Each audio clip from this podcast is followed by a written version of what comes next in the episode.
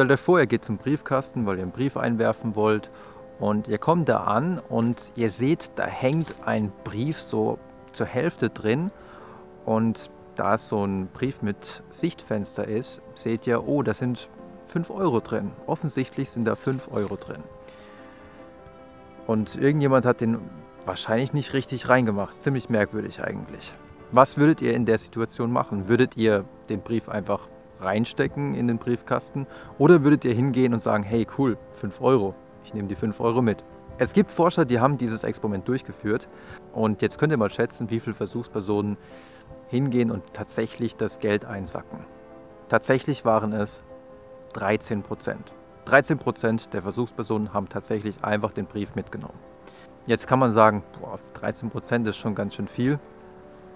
Ähm, interessanterweise wurden es sogar noch mehr, wenn man etwas an der Situation veränderte. Wenn man zum Beispiel in der Umgebung um den Briefkasten Müll verteilte, also wenn es wirklich ziemlich dreckig war in dieser Umgebung, dann nahmen sogar doppelt so viele Versuchspersonen einfach den Brief mit. Und ähnliches zeigte sich auch, wenn man den Briefkasten mit Graffiti beschmierte. Dann waren tatsächlich noch mehr Versuchspersonen bereit, diesen Brief einfach mitzunehmen. Offenbar hatte die Umgebung irgendwie als Signal gedient und hat vermittelt, mh, hm, hier verhalten sich die Menschen sowieso nicht äh, der Norm entsprechend. Sie halten sich nicht an die Regeln, sie halten sich nicht an die Gesetze, sie werfen überall ihren Dreck hin, sie beschmieren den Briefkasten. Warum soll ich mich dann an diese Regeln halten?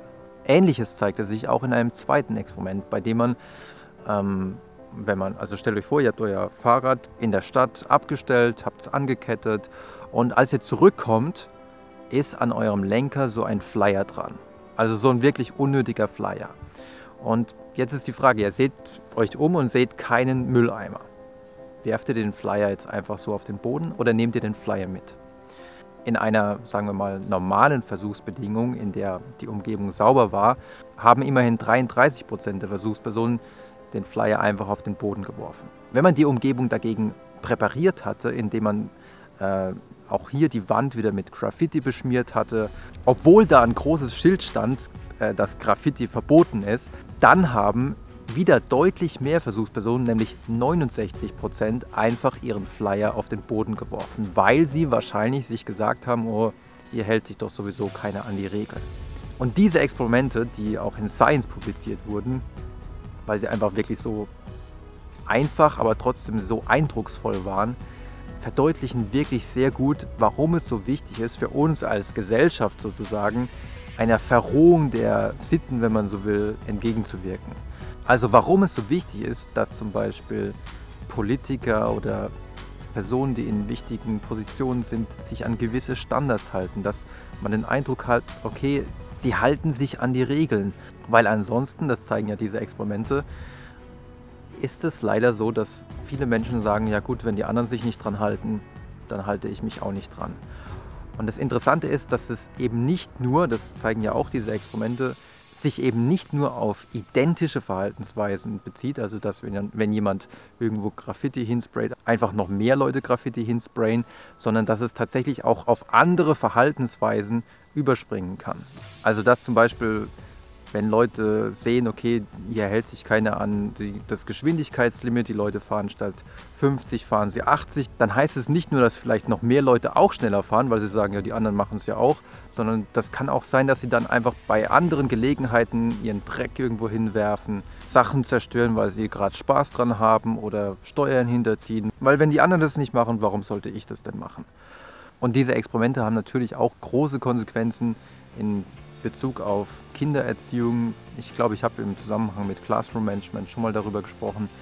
Ähm, man sollte natürlich sich genau überlegen, welche Verhaltensweisen lässt man bei manchen Schülern durchgehen, ähm, weil wenn andere Schüler das beobachten, dass man das durchgehen lässt, dass das anscheinend hier okay ist, wenn man andere äh, schubst oder schlägt oder was auch immer oder mobbt, also das ist auch ein Thema, wo Lehrer sehr viel Einfluss haben beim Thema Mobbing. Wenn Lehrer da rechtzeitig intervenieren und signalisieren, das ist hier absolut nicht erlaubt, dann funktioniert das auch in der Regel ganz gut. Da gibt es auch ganz gute Untersuchungen.